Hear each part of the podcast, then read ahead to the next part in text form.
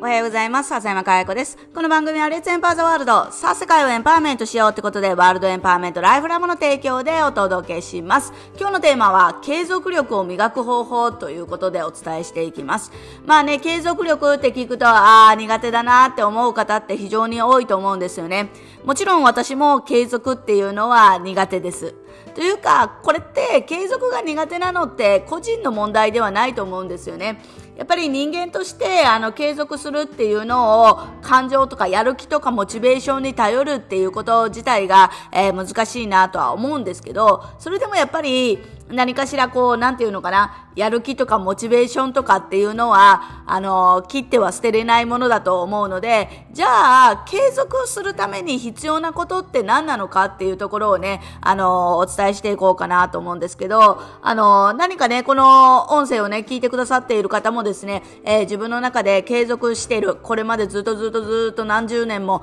継続しているものってあると思うんです。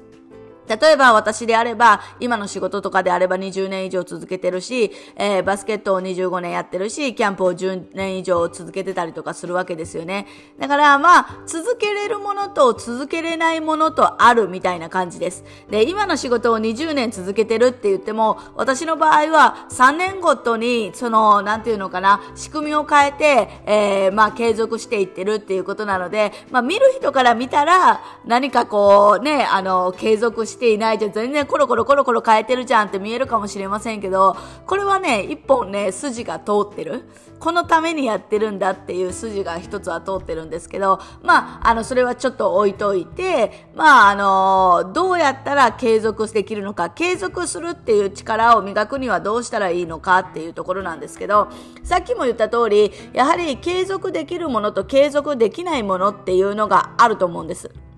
これは仕事であろうが趣味であろうが何でもそうだと思うんですね。で、そこが一つポイントなんですよね。だから何でもかんでも継続できるわけじゃなくって、これがあるものって継続できるよねっていうことです。だからもし何かね、あの、副業を始める起業したいって思った時に、今いろんなビジネスがあるから、どのビジネスを始めようかって思った時の選択にも、これがめちゃくちゃ重要になるっていうことなんですよね。で、じゃあその重要なものって何かっていうと、情熱ですね。情熱があるもの。情熱って何かっていうと、ただ好きとか嫌いとかではなくて、そこの解像度ってもっと上げていかないとダメで、お金をもらわなくってもやりたいって。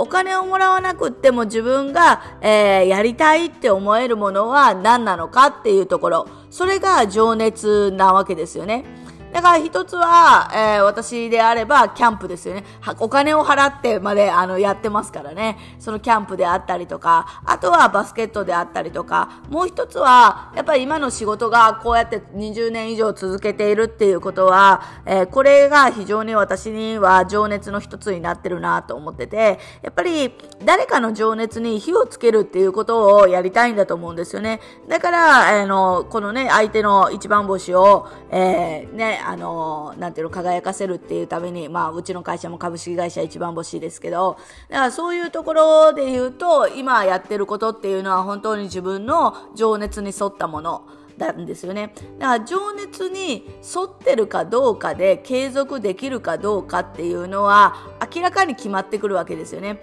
だから本当にまあ情熱に沿っているものであったとしたら自分が苦手なこと嫌なことだったとしても何とかしてそれを頑張ろうって思うわけですよ。だけど、情熱に沿ってなかったら嫌なことがあった時、うまくいかない時に、ああ、これ自分のやりたいことじゃないわって、だからやっぱもうやめようみたいな感じですぐ諦めちゃったりとかするわけですよね。だからぜひ、そのね、自分が本当にお金をもらわなくってもやりたいと思える情熱を持てるものっていうのは何なのかっていう、そこから何かこうね、あの、副業であったり企業の選択でもそうですし、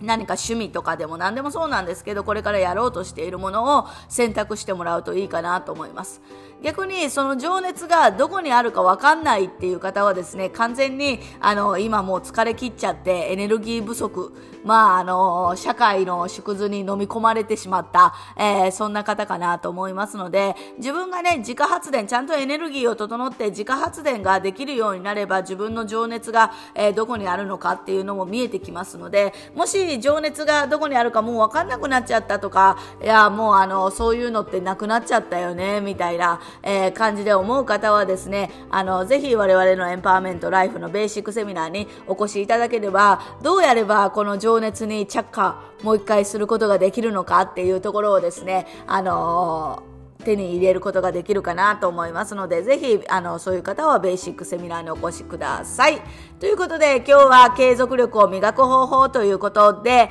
えー、情熱が持てるとこはどこなのかっていうのを見極めるっていうお話をしました。今日も笑顔100倍でいってらっしゃい。